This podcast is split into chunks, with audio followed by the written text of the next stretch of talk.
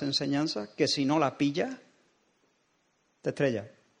Si, si no la pilla, posiblemente, vamos a decir algunas cosas en esta, en esta sesión sobre las que vamos a estar construyendo en las próximas sesiones. Quizá de entrada no pueda parecerte la más, no sé, emocionante, no sé, a mí sí, a mí sí me lo parece, pero da igual. Entonces, si yo estoy diciendo algo, no estoy logrando explicarme, puede pasar. No te conformes. No diga, bueno, no me he enterado, pero está, ha dicho muchas cosas, algunas las he pillado. No, no, no, no, no. No te conformes. Pregunta, haz tu pregunta allí o búscame después o, o, si no estoy logrando comunicar, oye Israel, inténtalo otra vez, no me estoy enterando, tengo que enterarme de esto. Esto es importante, ¿de acuerdo? Porque vamos a estar, yo creo, viendo lo que es el fundamento bíblico para el disfrute de toda nuestra sexualidad. El título del, del mensaje es varón y mujer, varón y mujer. Y vamos a, os invito a leer la, la escritura en Génesis capítulo 1, versículos 27, luego pasaremos al versículo 7 del capítulo 2 y luego los versículos 15 al 25. Si queréis, yo lo, yo lo voy a leer. Estos son los textos, si, si queréis apuntarlo. Génesis 1, 27, Génesis 2, 7 y Génesis 2, del 15 al 25. Ese, ese será nuestro texto base. Y dice la palabra del Señor, prestad atención. Aquí, en estos textos de, Génesis, aquí está todo encapsulado, aquí está todo encriptado, aquí hay mucho petróleo en esta tierra.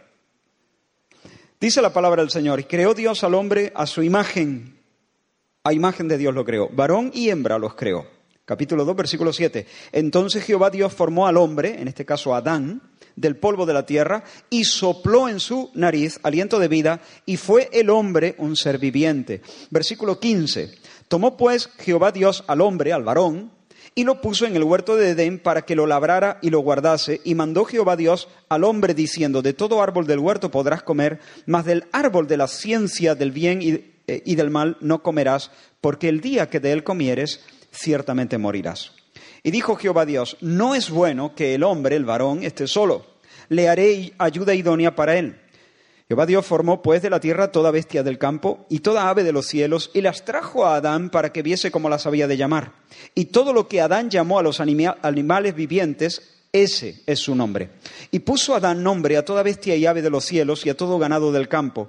Mas para Adán no se halló ayuda idónea para él.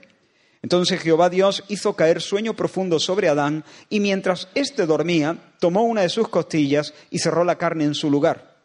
Y de la costilla que Jehová Dios tomó del hombre, hizo una mujer y la trajo al hombre. Dijo entonces Adán, esto es ahora hueso de mis huesos y carne de mi carne, esta será llamada varona, porque del varón fue tomada.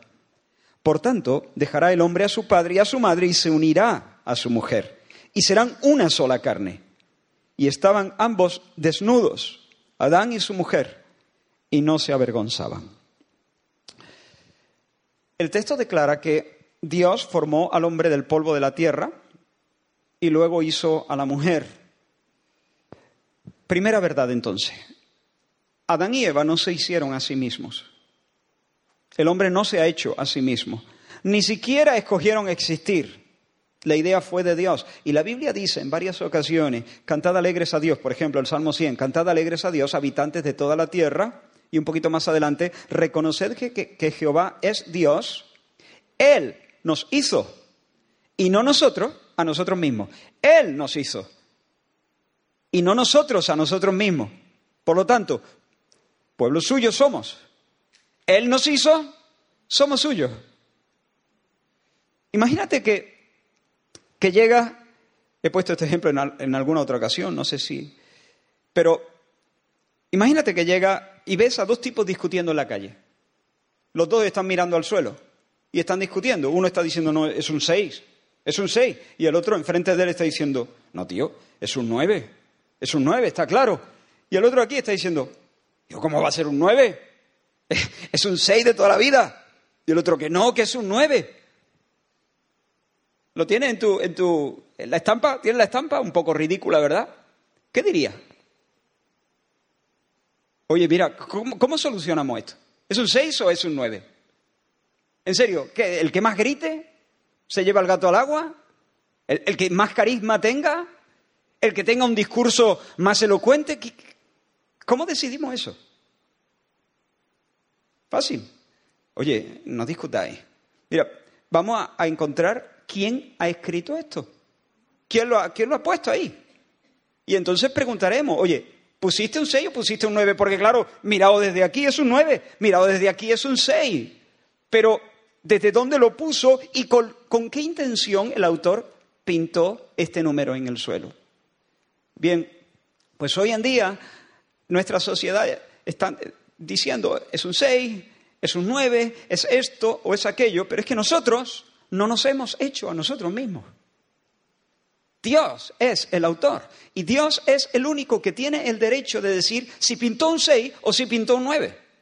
Dios es el creador, por lo tanto nosotros tenemos copyright y Dios tiene la prerrogativa, la autoridad de decir qué es un hombre, qué es una mujer, cuáles son los roles de un hombre, cuáles son los roles de una mujer, qué se espera de cada uno de nosotros, qué es el matrimonio, qué es Dios tiene el derecho de decir esas cosas. Lo más inteligente, entonces, es preguntar al autor, respetar su criterio. Sin embargo, como estaba diciendo, hoy asistimos a una revolución cultural profunda, muy profunda, que supone un ataque sin precedentes al buen diseño de Dios. La ideología de género es un conjunto de ideas que están siendo promovidas a escala mundial, en todo lugar, y que establecen que ese Em, binomio varón-mujer, esa realidad hombre-mujer, es una mera construcción cultural, social.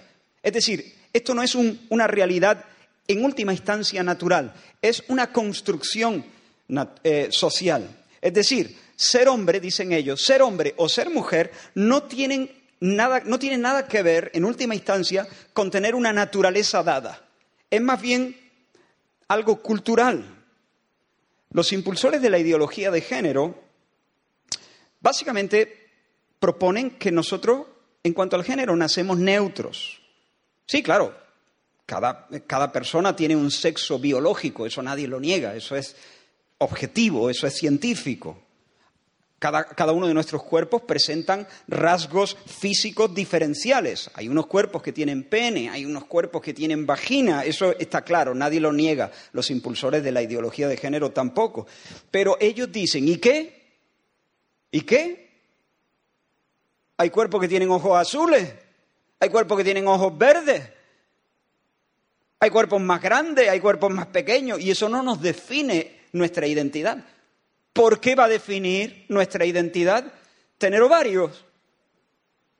¿Me explico? E, e, ese es el argumento. ¿Qué importa si cada célula del cuerpo tiene un par de cromosomas, XX, en el caso de las mujeres XY, en el caso de los hombres, que nos, que nos diferencia? ¿Qué importa, dicen ellos? La identidad, eh, la identidad sexual es más bien una preferencia, un sentimiento, algo que que cada quien percibe dentro de sí. La diferencia biológica, física, corporal no importa. Por cierto, entre, paréntesis, nunca antes una generación ha despreciado tanto el cuerpo. Estamos viviendo en la generación que aunque parezca que no, parece que no, pero esta es la generación en toda la historia de la humanidad que tiene más repudio al cuerpo. Se esculpe dietas y los gimnasios, pero, pero no porque se ama el cuerpo, sino porque se usa el cuerpo. Es diferente, pero no, no me quiero detener aquí. Y muchachos, a la luz de esta visión, lo que ellos dicen es que cada quien debería poder crear su dimensión sexual de forma autónoma, sin que tu cuerpo te limite, te coarte. Uno es lo que siente ser, uno es lo que decide ser sin límites, sin restricciones.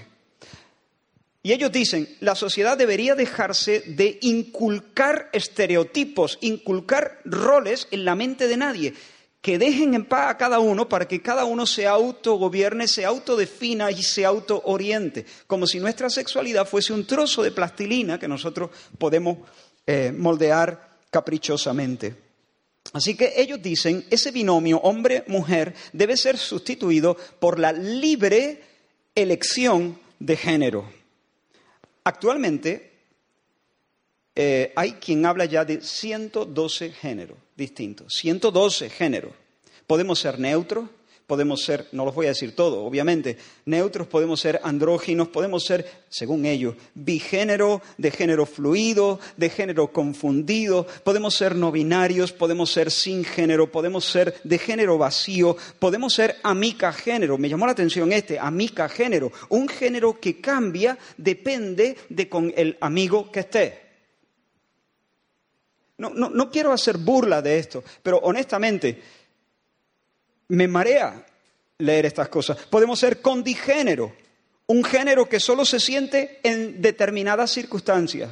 Podemos ser de género gris, nanogéneros, de género espejo. Podemos ser con su género, es decir, una persona que tiene un género que sabe lo que no es, pero que no sabe exactamente lo que es, porque ese género que en realidad está en él se es escurridizo, se esconde en los pliegues de su alma. Muchachos, si la libertad lo es todo y la naturaleza no importa, si el cuerpo no es un dato que tenemos que abrazar y que tenemos que tener en cuenta, entonces nada impide que cada uno podamos inventar nuestro propio género y puede haber, no 112, puede haber tantos géneros como personas ahí sobre el planeta Tierra. Yo podría ser, por ejemplo, biológicamente un hombre, eso es indiscutible, pero podría sentirme mujer y podría sentirme una mujer lesbiana, atraída hacia personas de mi mismo sexo, las cuales, esas mujeres, podrían ser hombres biológicos que se sienten mujeres, es decir, mujeres trans.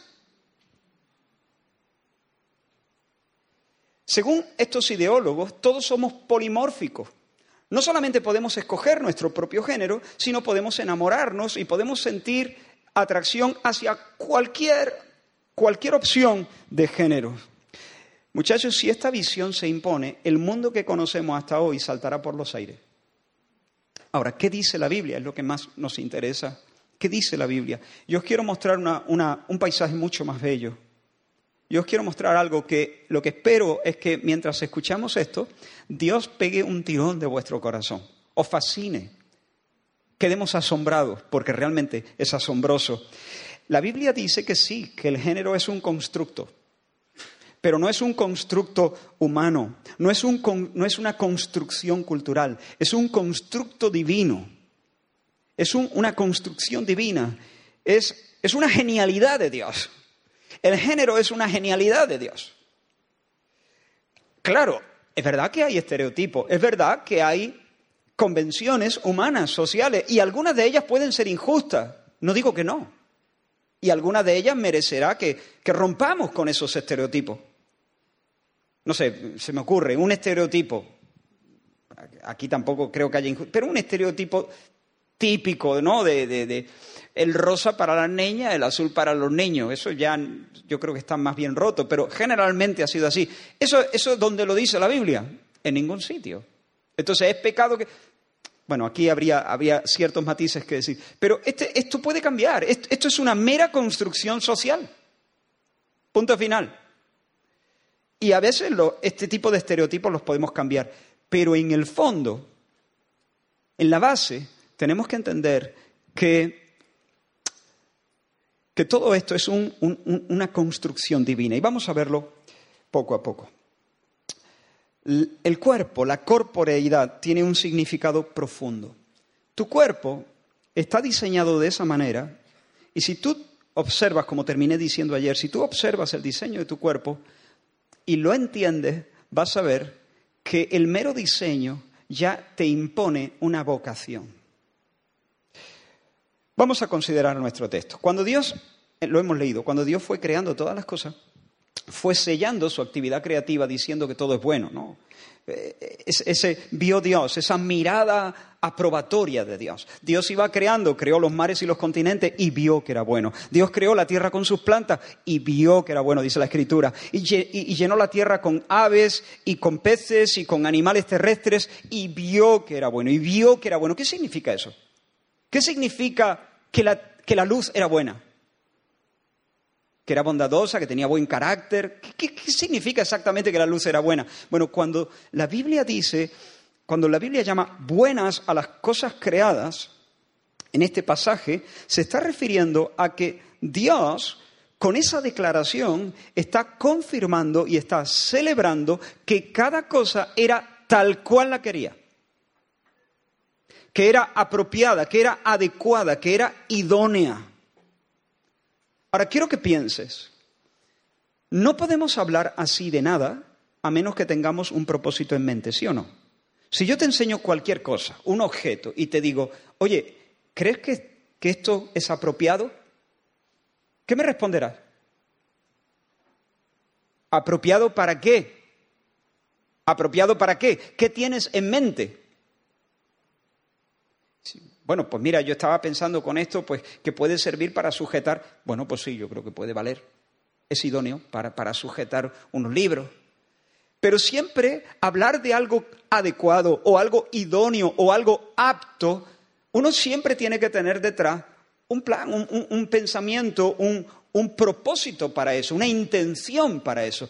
Cuando Dios declara buenas las cosas, están diciendo, son tal cual las quería para funcionar como deben funcionar y dar en el blanco de lo que yo tengo en mente para esa cosa. Si el Señor hubiese hecho las cosas de manera casual, si los animales fueren, fuesen el resultado de un Dios que estaba jugando con el barro y de repente dice, mira lo que me ha salido, pues la jirafa o los leones o la aurora boreal podrían ser interesantes, elegantes, raras, divertidas, pero nunca se podría decir de ellas que eran idóneas. Ahora, si Dios tiene un pensamiento concreto y luego hace una cosa concreta para cumplir el plan que Él tiene en mente, entonces dice adecuada, idónea, perfecta, buena. Y Dios, a medida que iba creando, iba diciendo buena, buena, buena, perfecta, idónea, adecuada. Pero de repente el estribillo cambia. No sé si, te has dado cuenta, el estribillo cambia. Dios hace al varón y a pesar de que Adán era la criatura más extraordinaria, más parecida a Dios sobre el planeta Tierra, el estribillo cambia y de repente, por primera vez, se nos dice la escritura, no es bueno. No es bueno. El Señor dijo, no es bueno que el hombre esté solo. Ahora, la soledad de Adán no es una soledad psicológica. No es que se sentía solo simplemente. La idea es que Adán estando solo no es capaz, no es adecuado, está a medias, no puede, no puede cumplir lo que Dios tiene en mente. Dios tiene algo en mente, pero lo ve y lo ve solo y dice, no, no es capaz, no es idóneo, no está terminado el, eh, eh, el asunto. Ahora, ¿cuál es la misión entonces de Adán? Este es un concepto importante. Ayer lo mencionamos, pero no lo expliqué. La misión es ser imagen de Dios. El hombre, Dios creó al hombre, varón y mujer, a su imagen y semejanza. ¿Qué significa ser imagen de Dios? Ser un icono de Dios. Ser dos cosas. Reflejar a Dios. Segunda, representar a Dios. Eso es ser imagen de Dios. Ser imagen de Dios implica reflejar a Dios. ¿Quién tiene mascota aquí? ¿Quién tiene un perrito un gatito? Mira, en tu, o, también los que no tenemos. En tu trato, voy, voy a poner un ejemplo un poco tonto, pero nosotros como imagen de Dios somos, estamos puestos en la tierra, claro, la imagen está dañada a causa del pecado, pero estamos puestos en la tierra para mostrar cómo es Dios. En tu trato con tu perrito, Fíjate qué, ejemplo más simple. En tu trato con tu perrito, tú, tienes que mostrar cómo es Dios. Si tú le haces perrería al perrito, tú estás yendo en contra de tu identidad. Vamos a poner, vamos a sacar el perrito, vamos a poner algo de más peso. En tu trato con tus padres, por ejemplo. Tus padres en tu trato contigo. El trato que nosotros tenemos aquí en este campamento. Yo soy un icono de Dios. Yo soy un representante de Dios. Yo tengo que reflejar algo de la belleza del carácter de Dios y de sus perfecciones. No soy Dios, pero de alguna manera Dios ha puesto mucho de sí en mí. De tal forma que mi sonrisa, mi saludo, mis palabras puedan de alguna manera mostrar cómo es Dios. Cuando yo camino en dirección prohibida, cuando yo hago lo contrario, no solamente le hago daño al perrito y a mi madre, sino que me hago daño a mí mismo. Segunda cosa, estoy puesto para representar a Dios, para ser el príncipe de este mundo, que luego el diablo, engañando a nuestros padres, arrebató el cetro y usurpó ese lugar. Pero Dios había pensado que el príncipe de este mundo iba a ser Adán, con su lugarteniente Eva, con su ayuda idónea. Y, y Dios quería que nosotros extendiésemos el huerto porque Dios hizo el mundo y en el oriente puso un huerto llamado Edén. E, Edén no cubría, o sea, toda la tierra no era Edén. Edén estaba al oriente. Pero la idea es que a base de trabajo, pico y pala, ingenio, ciencia, es, esa primera pareja y luego sus hijos y los hijos de sus hijos fuesen cultivando la tierra. Cultivando, es decir, haciendo cultura extendiendo cultura, arte, música, encontrando las riquezas, el oro que Dios había puesto en, las diferentes regiones. Eh, si leéis el, el, Génesis vais a ver que Dios había escondido riqueza en la tierra y había dado ingenio a las personas para cultivar y que Edén fuese cada vez más grande, más grande, más grande y finalmente todo fuese Edén. Nosotros estamos hechos para la épica, no para la hípica. Algunos a lo mejor debe, pero para la épica, ¿no? Nosotros estamos hechos para cosas, para, cosas grandes, es decir, que al final la tierra estuviera llena de adoradores y el conocimiento de la gloria del Señor llenase toda la tierra. Entonces, Dios establece a Adán para que sea su icono, para que sea imagen de Dios, pero pero Dios lo mira y dice, no puede. No es bueno. No es bueno que el hombre esté solo. No es bueno. Así que le haré ayuda idónea. Y ahora, mira lo que pasa. Esto es maravilloso. Dios dice, le voy a hacer una ayuda adecuada, una ayuda idónea. Y entonces, sorprendentemente, una vez que la Biblia dice, que Dios se pronuncia, dice, le voy a hacer una ayuda idónea, parece que cambia de tema. Y, dice que entonces Dios tomó a Adán y hizo que todos los animales pasaran delante de Adán. El Señor conduce a los animales ante Adán para que Él los estudie y para que Él los nombre y para que Él los clasifique y les vaya poniendo nombre. Ahora, quiero que imaginen la escena. Allí está Adán, todavía en su soledad, eh, y, empieza a estudiar los animales. Con esa inteligencia que Dios le ha dado, con esa autoridad que Dios le ha dado, el, hombre empieza ya a reinar. Y de esta manera empieza a reinar y ve a, un animal, ardilla. Luego, eh, eh, oso, osa.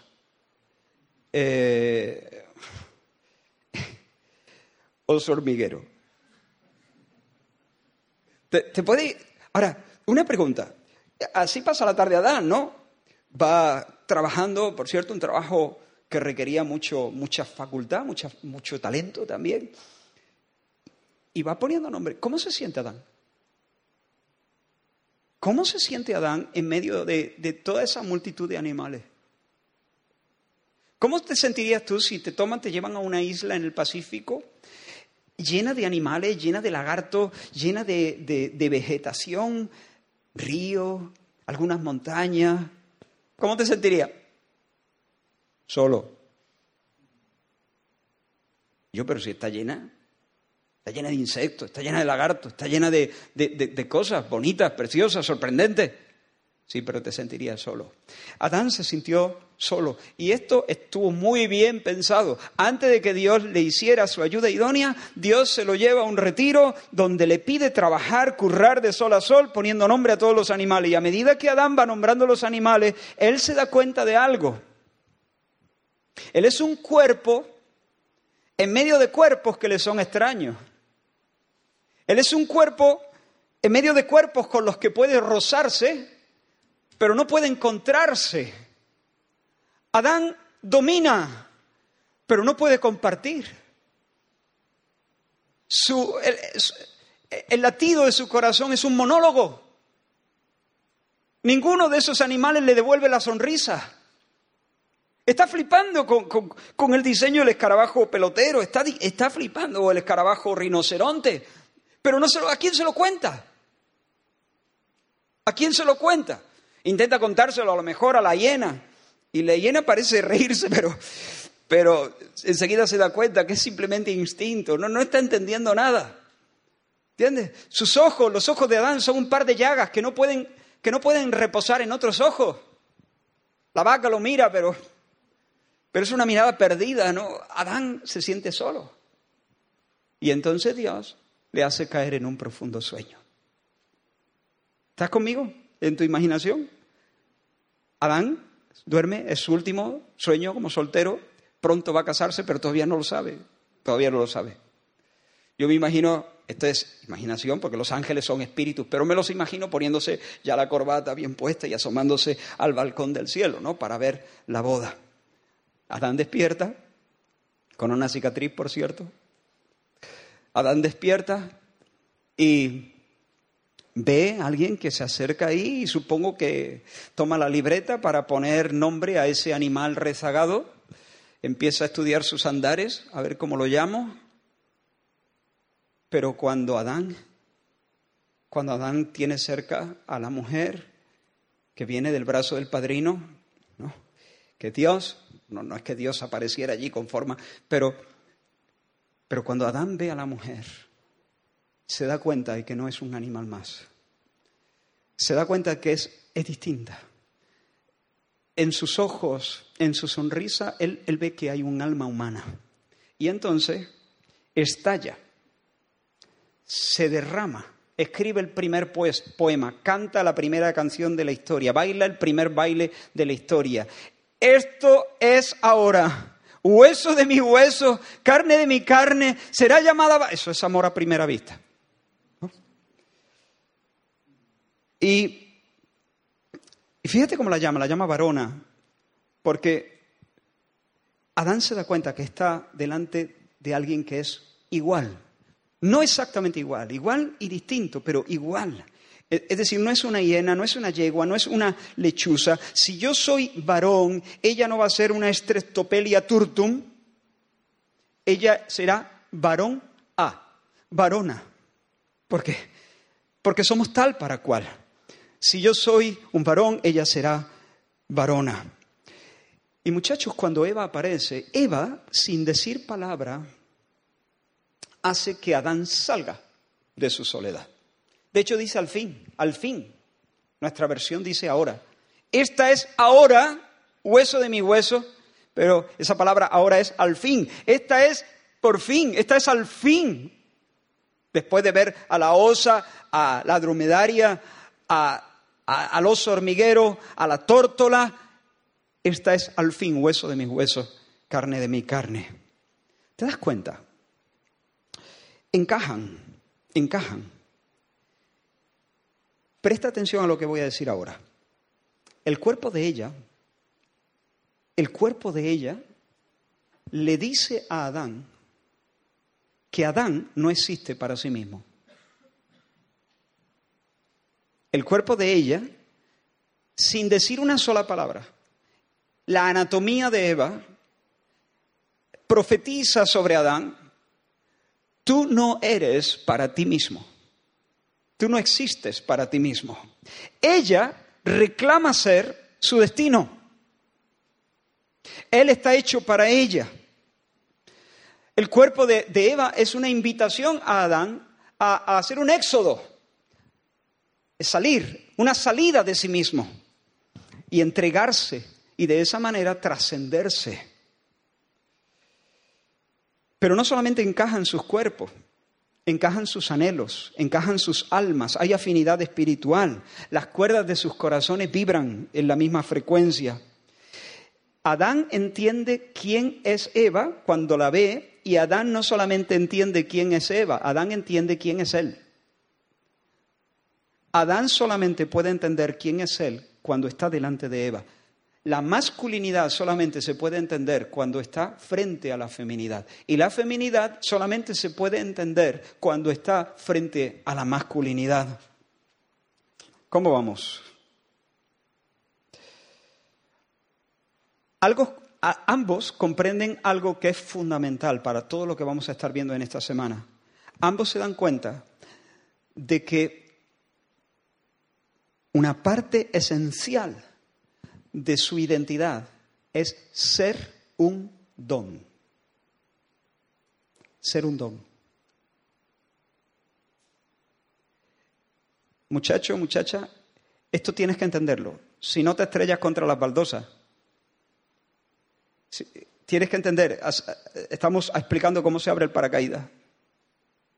¿Tú quieres ser feliz? Voy, a preguntártelo de manera distinta. ¿Quieres ser un desgraciado de campeonato? Vive para ti mismo y te desgraciarás la vida. Porque algo que está en el tuétano de tu identidad es que tú eres un don. Tu cuerpo te cuenta la historia. Tu, tu cuerpo te cuenta la historia.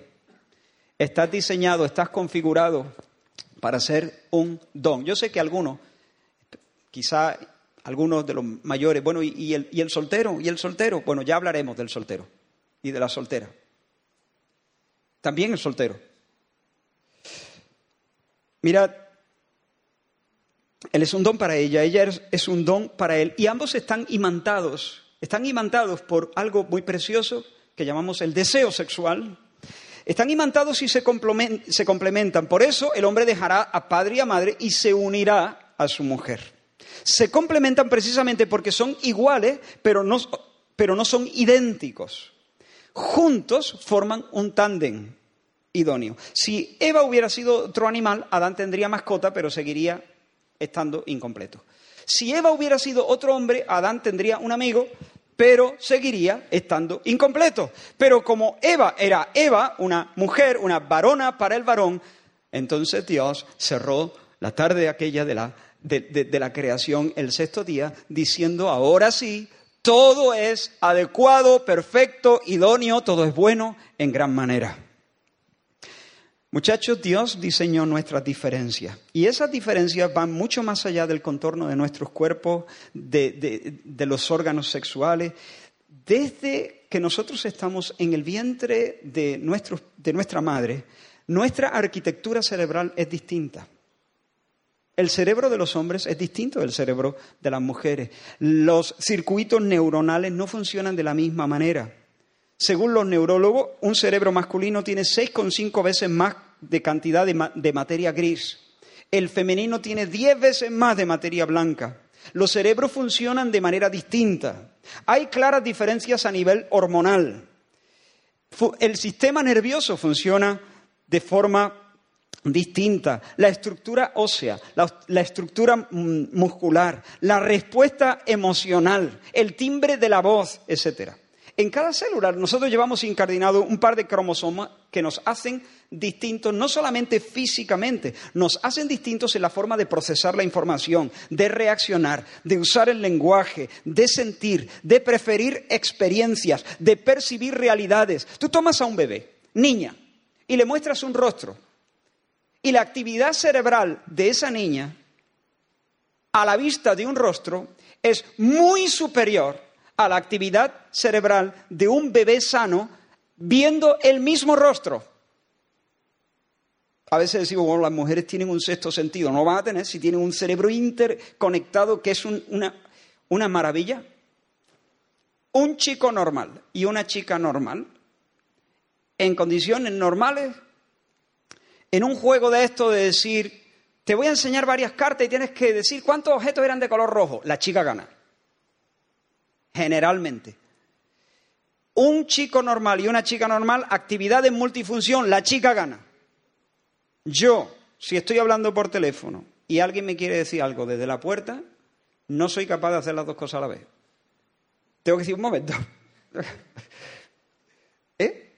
Mi esposa habla por teléfono, hace la comida, habla con el otro y va ordenando y va haciendo la maleta con la mano que le sobra. Increíble. Pero eso está demostrado. Un chico normal, promedio, y una chica promedio, el chico dobla en fuerza física a la chica. Un chico normal, promedio, y una chica en situaciones de mucho estrés, el chico es más capaz de tomar una, una decisión racional sin, sin estar eh, influenciada por todo el mundo emocional agitado que está, que está ocurriendo. Entonces, separa al chico y al chica y Dios dice, incompleto. Pero ponen masculinidad y feminidad y entonces sí forman un tándem perfecto y Dios se marca un baile. Ahora,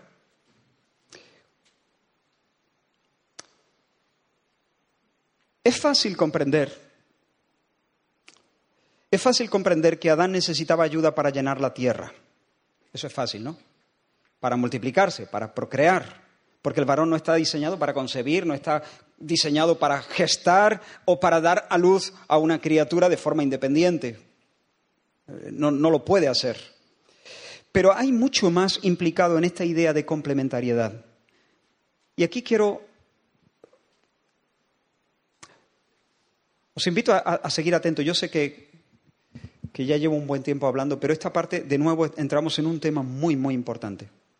Dios es uno, pero en el uno, Dios es uno, pero no es un ser solitario. En el uno hay, hay diferentes personas. En el uno hay una especie de desdoblar de interrelaciones personales. ¿Cómo puede ser esto? Bueno, es un misterio, es difícil de explicar, pero la Biblia lo enseña de manera consistente. Dios es una comunidad tripersonal. Dios es Padre, Dios es Hijo y Dios es Espíritu Santo. El Padre no es el Hijo, el Hijo no es el Padre, el Padre no es el Espíritu Santo, el Hijo no es el Espíritu Santo. El Padre es Dios, el Hijo es Dios, el Espíritu Santo es Dios y sin embargo no son tres dioses, no son tres dioses, sino un solo Dios. Nadie es mayor o menor, sino que las tres personas son igualmente eternas y del mismo modo iguales. Estoy citando el símbolo de Atanasio. Entonces Dios es una comunidad tripersonal, pero la Biblia dice que Dios es amor. El amor es la entrega al otro. Precisamente Dios es amor porque Dios es trino. Si Dios no fuera trino, no podría ser amor eternamente. Podría amar a partir de la creación, porque el amor es la entrega al otro. Pero antes de Génesis 1.1, si Dios hubiese sido una sola persona, no podría haber amor, no podría haber entrega al otro. El amor no busca lo suyo, entonces, ¿lo de quién busca? Lo del otro. Pero Dios es amor. Dios es amor eternamente, porque eternamente Dios es una comunidad tripersonal. En Dios todo es don. En Dios todo es donación, deliciosa, festiva donación. Dios, Dios Padre, es el Padre don. Él es el Padre don para el Hijo. Dios Hijo es el Hijo don. Es el regalo al Padre. El gozo del Hijo es exaltar al Padre. El gozo del Padre es honrar al Hijo. El Padre se mueve constantemente, continuamente, eternamente hacia el Hijo en amor. Y el Hijo se mueve desde la eternidad, se lanza en amor hacia el Padre. Y cuando estamos hablando del mover de Dios, Cuando estamos hablando de Dios regalándose, de Dios lanzándose en amor, el Padre al Hijo y el Hijo al Padre, cuando estamos hablando de Dios procediendo en amor, estamos hablando del viento, del ruaj, del Espíritu, el Espíritu Santo.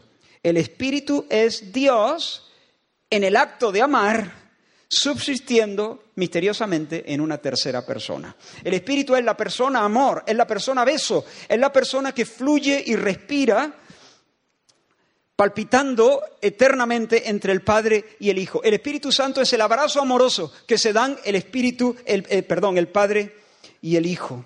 ¿Te das cuenta de cómo es la vida divina?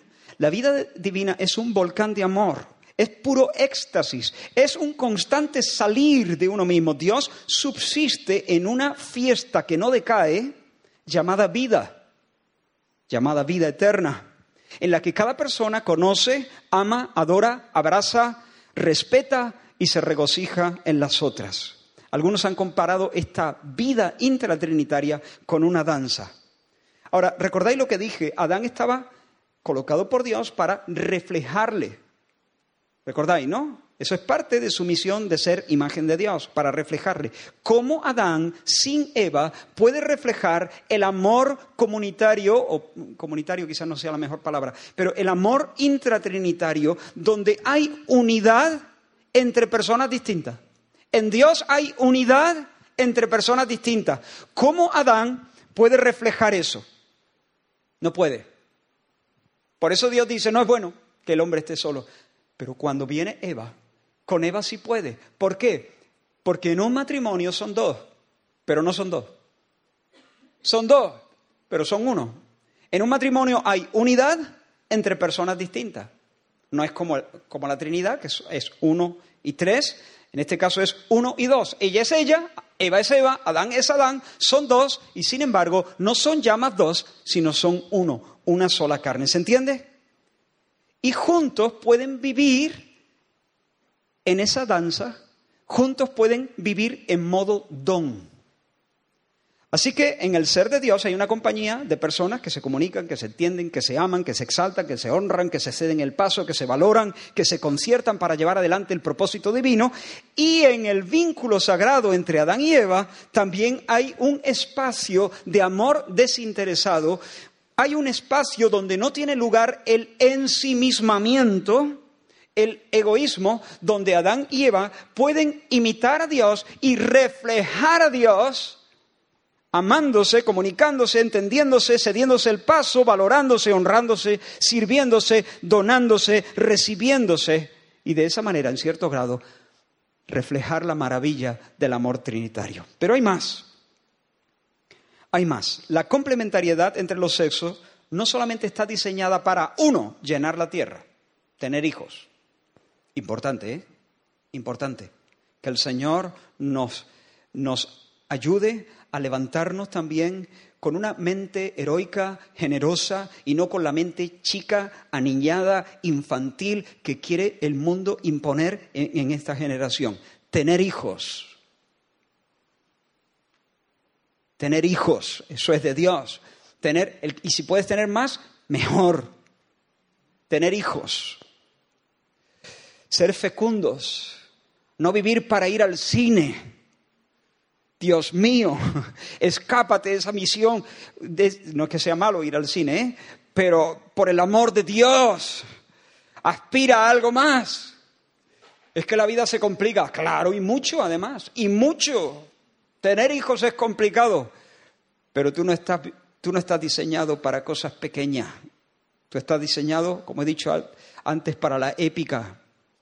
Tener hijos. Entonces, tener hijos, segundo lugar, mostrar la belleza del amor intratrinitario, la belleza del amor de Dios. Y en tercer lugar, hay una cosa aquí muy preciosa también, muy preciosa. En las entrañas de la eternidad, Dios pensó incluir a alguien más en la danza trinitaria convidar a la vida eterna a alguien más. Dios pensó darle una esposa a su hijo. Dios Padre pensó darle una esposa a Dios Hijo y meterla en la danza del amor trino. ¿Cómo se llama esa, esa esposa? La señora elegida, la iglesia del Señor. Mira cómo Pablo la llama cuando escribe a los Efesios en el capítulo 1. Mira cómo Pablo llama a la iglesia. Dice, sometió Dios Padre todas las cosas bajo sus pies, bajo los pies de Cristo. Y lo dio a Cristo por cabeza sobre todas las cosas a la iglesia, la cual es su cuerpo. Y ahora escucha, la plenitud de aquel que todo lo llena en todo. ¿Quién es aquel que todo lo llena en todo? Dios Hijo, Cristo. ¿Y cómo se le llama a la iglesia aquí? La plenitud de aquel que todo lo llena en todo, es decir, la plenitud de Cristo. La iglesia es la plenitud de Cristo. ¿La plenitud de Cristo? Pero es que Cristo no está pleno. ¿Le falta algo a Cristo? Como hijo de Dios, no. Como hijo de Dios, Cristo está pleno. Faltaría más, si no, no sería Dios. Pero como esposo, no. Como esposo, no está, no está pleno hasta que está con su media naranja. Y aquí Pablo le llama a la iglesia la media naranja de Cristo. La, que, la que, lo completa, la que lo, la que lo completa como esposo. Como Dios está pleno, pero como redentor y esposo, Él quiere, se deleita en tener su media naranja. No me digáis que no es bonito esto. Si esto no te emociona, me doy por vencido. Eh, de hecho, el Señor ah, dispuso que el matrimonio sería como una especie de croquis, de boceto, que representara la relación mística entre Cristo y la Iglesia. Mira lo que Pablo, de nuevo, escribiendo a los Efesios en el capítulo 5, dice, por esto dejará el hombre a su padre y a su madre. O sea, Pablo está citando Génesis 2.24, pero ahora mira lo que va a decir. Va a ser aquí un giro impresionante, Pablo. Por esto dejará el hombre a su padre y a su madre y se unirá a su mujer y los dos serán una sola carne. Sí, ya lo sabemos, Pablo, lo escribió Moisés en el capítulo 2 eh, o 3 de, Génesis 2. Eh, sí, pero ahora mira lo que dice Pablo. Grande es este misterio. Mas yo digo esto respecto de Cristo y la Iglesia. Es decir, muchachos, cuando Moisés escribió Génesis 2.24, había ahí una verdad que quedó velada. Ahí hay una, una verdad increíble, importantísima, crucial, que quedó, que, que no se ha dado a conocer. Pero que ahora, bajo la economía del nuevo pacto, que ahora por, esta revelación que Dios hace en Cristo, se quita el velo y podemos ver realmente todo lo que contenía aquello.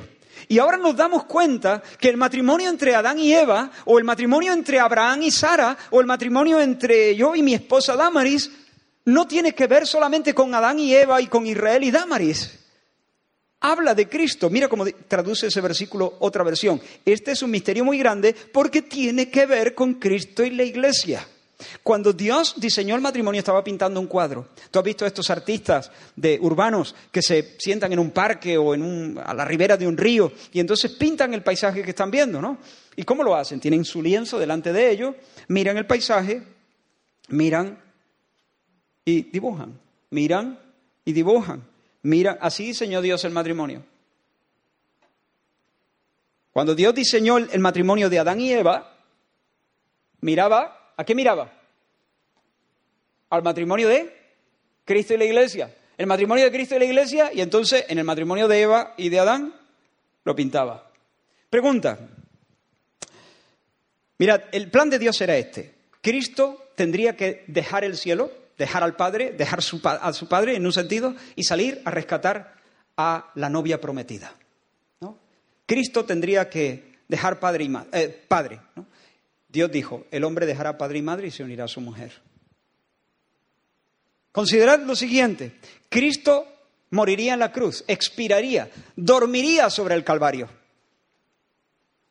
Por eso Adán tuvo que dormir profundamente. Y pregunta, ¿por qué Adán, por qué Dios decide? Mira, mira cómo Dios crea las cosas, sea la luz. Sin embargo, ahora cuando va a sacar a, a Eva, abre el costado de Adán. ¿Por qué? Porque el costado de Cristo, Cristo tendría heridas. La iglesia, de, Adán, o sea, Eva tendría que mirar a Adán y de alguna manera decir, salí de él. Y Adán tendría que mirar a Eva y decir, de alguna manera mi cuerpo fue abierto por ella, ¿no? Y de esa manera, porque, porque el matrimonio debe ser, debe apuntar, debe ser un croquis a la gran realidad, al, gran matrimonio de Cristo en la iglesia. La iglesia ve a Cristo y, y, sabemos, Él dio su cuerpo por nosotros. Cristo vio a la iglesia y sabe que Él ha dado su cuerpo y que nosotros hemos salido de sus heridas, por así decirlo. ¿Te das cuenta? Estamos llegando al final casi.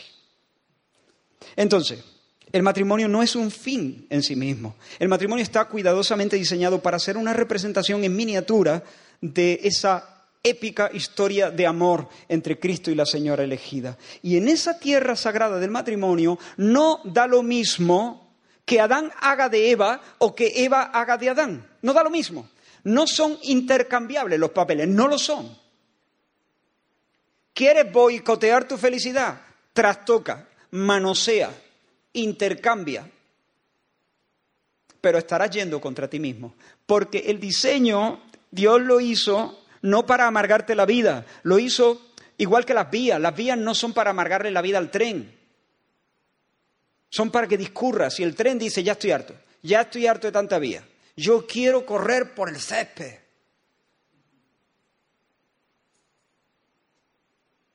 Si pudiera tomar esa decisión y autodeterminarse y tirarse al césped, sería lo último que haría.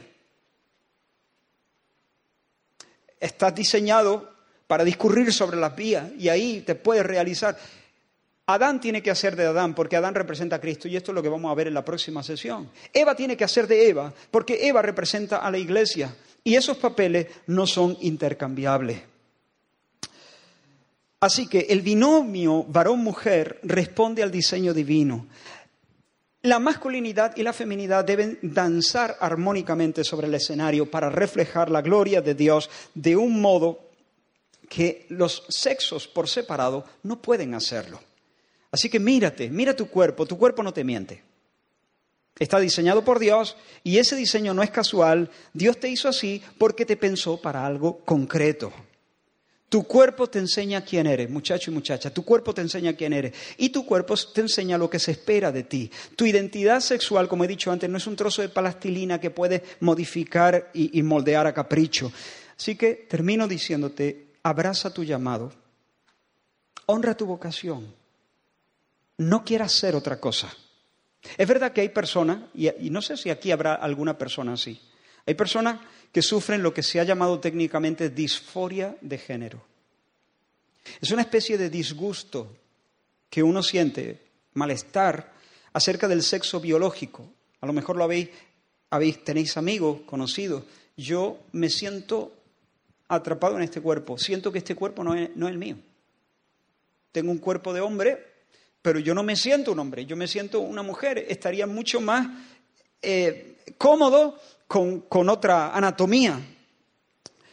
Según los que estudian este, este tema, esto genera mucha angustia, una angustia psicológica a veces más intensa, a veces menos intensa. En sí mismo, este problema no es pecado. En sí mismo.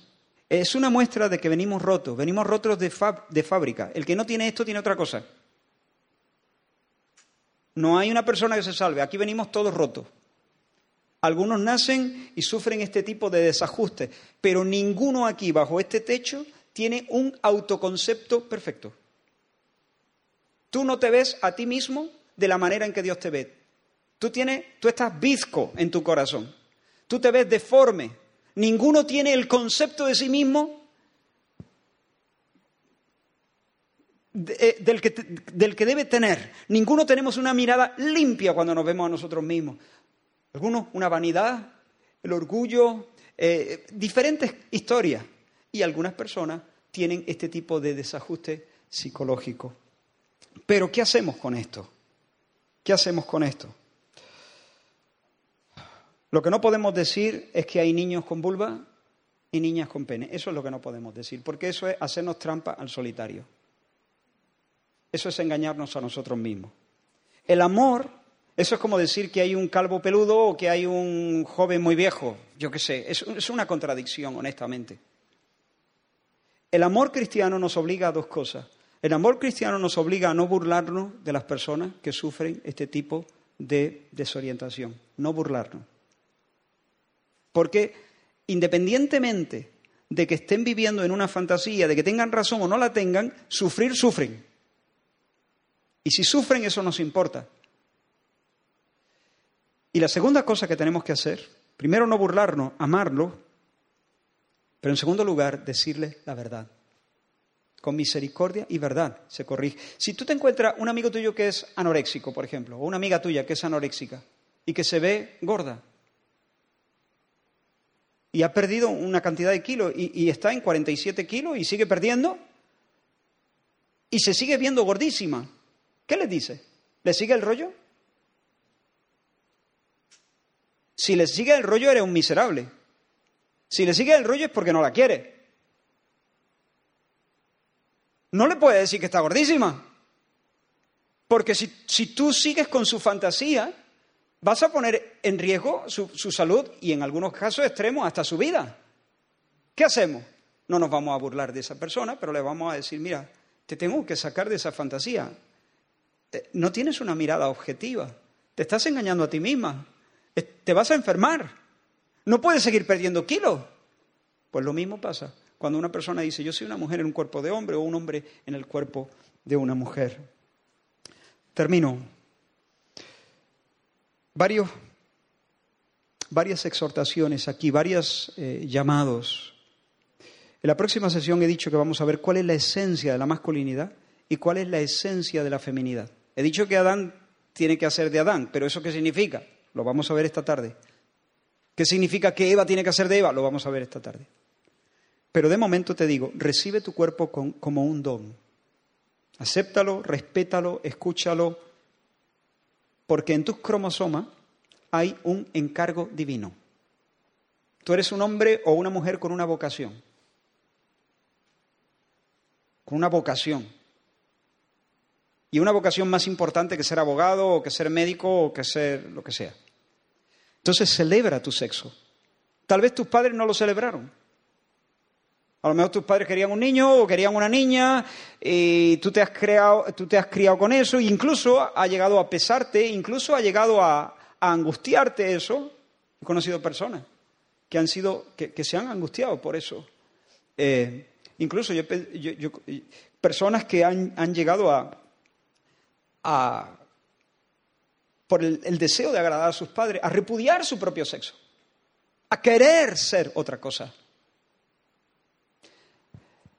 Tal vez tus padres no, no querían, no estaban buscando tu sexo, pero Dios sí, Dios sí, Dios sí. Dios quería que tú fuese lo que eres. Pues a mí me hubiese gustado ser hombre. Bueno, pues con todo el cariño del mundo, arrepiéntete. Arrepiéntete de corazón. Porque a Dios le gusta que sea mujer. Dios te quiere mujer. Dios te quiere mujer. Y si eres hombre, Dios te quiere hombre. Te pensó así, te configuró así y tienes un llamado colosal. Celebra tu deseo sexual también. El deseo sexual es algo hermoso, bueno y puro. Natural, es algo natural, natural, celébralo. Entiéndete a ti mismo como un don. Tú no existes para ti mismo. No existes para ti mismo. Y, no vas a encontrarte pleno hasta que no te trasciendas entregándote. De nuevo los solteros están diciendo, uff. No, no, los solteros también entran en lo que acabo de decir, ya hablaremos de eso. Y una cosa más, y la última, celebra el sexo contrario. Empecemos a mirarnos unos a otros. Escucha, sabes que los hombres antes eh, por una cuestión de respeto y de pudor, em, bajaban el ala de su sombrero cuando una mujer pasaba. No, debían mirarla. Si la miraban, ya se, sobrepasaban, ¿no? Pero la mujer entraba la, entraba a la habitación, entonces bajaban la, el ala de su sombrero, creo que era un gesto algo así, Como, presentándole los respetos a una mujer. O si una mujer entraba en una sala, los hombres presentes se ponían en pie. Yo no digo que ahora hagáis eso porque vais a salir en el periódico, pero mirad, antes, por ejemplo, una falta de respeto a una dama, dos hombres podían enfrentarse a un duelo en la calle, pero un duelo con pistola. Era un asunto de caballerosidad, ¿no? Tampoco, tampoco digo que hagáis eso. Pero lo que sí digo, ahora lo que hay es un menosprecio. Mujer tenía que ser, todas iguales. O lo, o lo que está ahora en todos los telediarios, machaconamente, un taladro obsceno contra el hombre. Muchacho, salte del molde. Eso está diseñado por Satanás para hacernos caníbales, para hacernos enemigos. Chicos, entrenemos, entrenémonos en este campamento, en una mirada de... O sea, tenemos una mujer delante.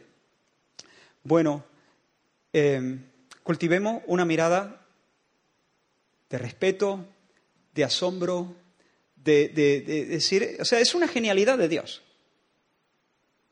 Es una genialidad, toda. Y, y, chicas, igual. Celebremos el sexo contrario. No estemos haciendo bromas, no estemos haciendo chistes fáciles. Oye, nos podemos divertir también, porque a veces las diferencias son curiosas y son divertidas, ¿no? Y está bien, eso, eso es una cosa, pero otra cosa es la burla, el desprecio, la descalificación. Hagamos lo contrario. Empecemos a entrenarnos de, esa otra manera. Honrémonos unos a otros. Esta tarde veremos más de eso. Terminamos aquí. Vamos a, vamos a orar, ¿vale? Vamos a tener un momentito. Inclina tu cabeza ahí.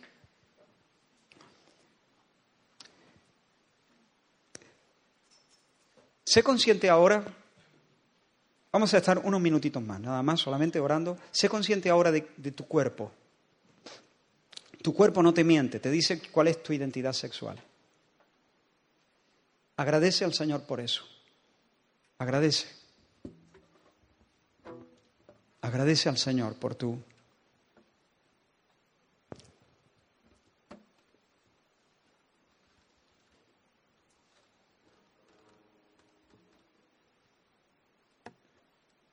Tal vez tus padres no querían que tuvieses ese sexo. Dios sí, agradecelo, reconócelo, recíbelo.